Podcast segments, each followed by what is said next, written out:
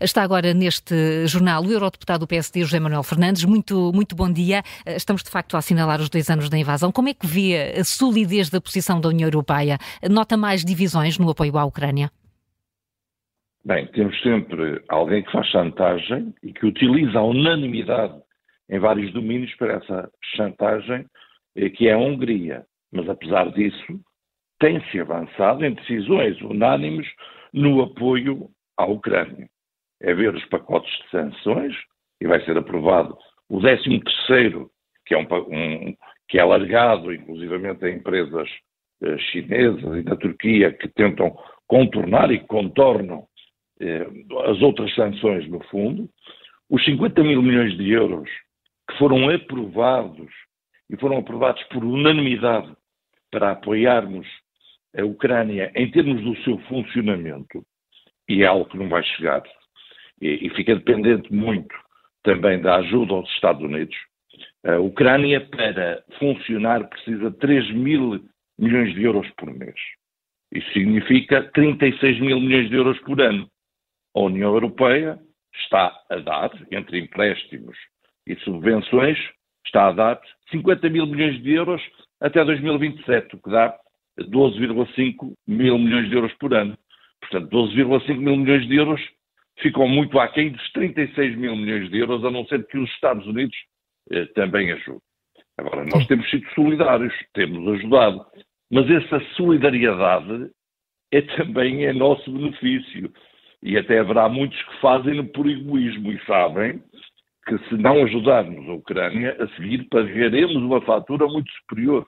Hum. A ajuda que estamos a, a dar à Ucrânia é um investimento na nossa segurança, nos nossos valores e presumo que isso hoje seja muito claro. E, portanto, nós temos de ajudar a Ucrânia até ao fim e se uh, a Ucrânia não ganhar, saberemos que a seguir será a Moldávia com a Transnistria, que é um espaço dentro da Moldávia que é ocupado uh, pela, Rússia, e seguirão uh, outros países vizinhos que são. Estados-membros da União Europeia, não tenho a mínima dúvida disso. Ainda assim, José Manuel Fernandes falou dessa chantagem uh, por parte da Hungria. Uh, temo que essas divisões se possam acentuar na nova composição do Parlamento Europeu, que há de sair das eleições de junho? Isso não temo, porque uh, o Parlamento Europeu, ainda que possa haver o crescimento dos extremos, que nesta matéria e em relação à Rússia votam da mesma forma, vemos o Partido Comunista Português a votar a favor da Rússia, mas também vemos elementos da extrema-direita, e são os únicos. E, portanto, há aqui extrema-esquerda e extrema-direita a, votarem eh, a favor da Rússia, mas conseguiremos voltar a ter eh, um bloco, que é um bloco pró-NATO, pró-Ucrânia. Isso eu não tenho a mínima dúvida que nas eleições do, do, de junho hum. voltaremos a ter este bloco pró-União Europeia, pró-Ucrânia, pró-NATO. E, portanto, as divisões que existem nesta matéria, como noutras, aliás, são no Conselho. Um Conselho que não tem liderança. A única líder que você tem na Europa neste momento é a Presidente da Comissão Europeia, von der Leyen, que empurrou muitas vezes os líderes para uh, a ajuda à Ucrânia, para atos importantíssimos como a adesão da Ucrânia à União Europeia, voltou a dar esperança uh, àquele povo, com, com governantes, como lhes costumo chamar, uh, titubeantes. O Sr. Macron, por causa da política agrícola comum e com medo da Ucrânia, uh, a dizer que era melhor fazer uma comunidade política europeia.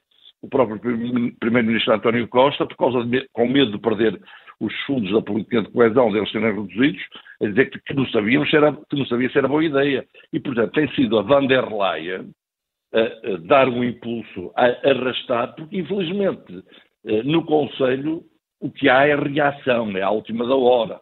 Nós já deveríamos estar a avançar com força, com determinação, para o reforço da nossa defesa, para a coordenação, eh, para a investigação nesta área em conjunto e em comum. Repare só nisto.